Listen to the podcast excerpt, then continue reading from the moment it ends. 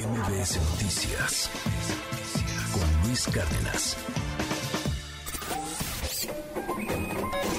Economía y finanzas con Pedro Tello Villagrán.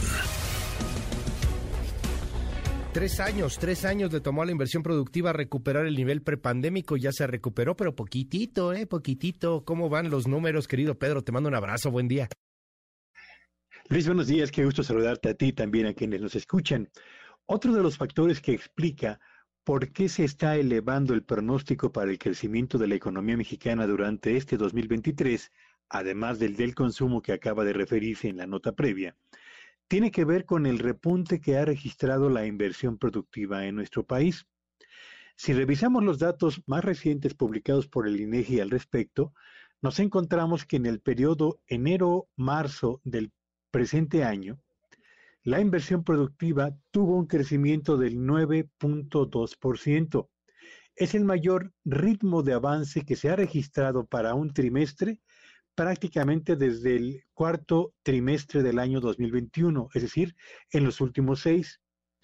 Y esta trayectoria ascendente de la inversión productiva, que le viene muy bien a México por lo que representa en modernización de empresas, por lo que significa en ampliación de capacidades de producción de diferentes negocios y por supuesto generación de nuevos empleos, significa que el sector, o más bien uno de los indicadores que se había mantenido rezagado respecto al nivel prepandemia, el de la inversión productiva, por fin ha logrado recuperar todo el terreno perdido desde la eh, pandemia para empezar a registrar nuevamente niveles históricos.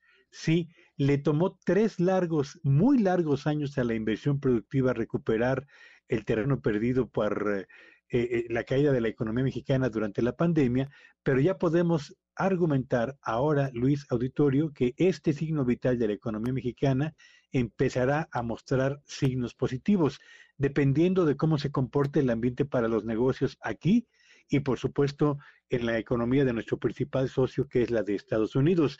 Y a la par de esta buena noticia, Luis, vale la pena destacar muy rápidamente que hace unos minutos el INEGI dio a conocer el comportamiento de la inflación durante el mes de mayo.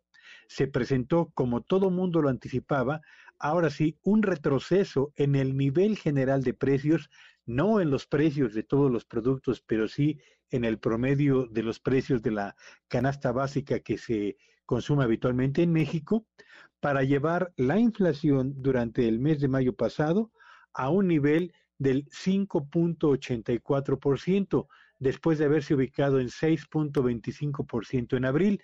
Este retroceso en el nivel de la inflación tiene que ver fundamentalmente con la aplicación de las tarifas de verano en materia de electricidad en aquellas ciudades donde los niveles de calor son tan elevados que obligan a las familias a utilizar los sistemas de aire acondicionado. El hecho es que estamos frente a la inflación en mayo, la más baja en los últimos 21 meses, y quién iba a decirlo, Luis, hace exactamente un año, en agosto del año 2022, señalábamos que tenemos la inflación más elevada de los últimos 20 años. Hoy tenemos la inflación más baja de los últimos 21 meses. Muchísimas gracias, Pedro. Te seguimos en tu red. ¿Cuál es? Llama en Twitter en arroba Petello Villagrán y que este sea un espléndido jueves para todos. MBS Noticias con Luis Cárdenas.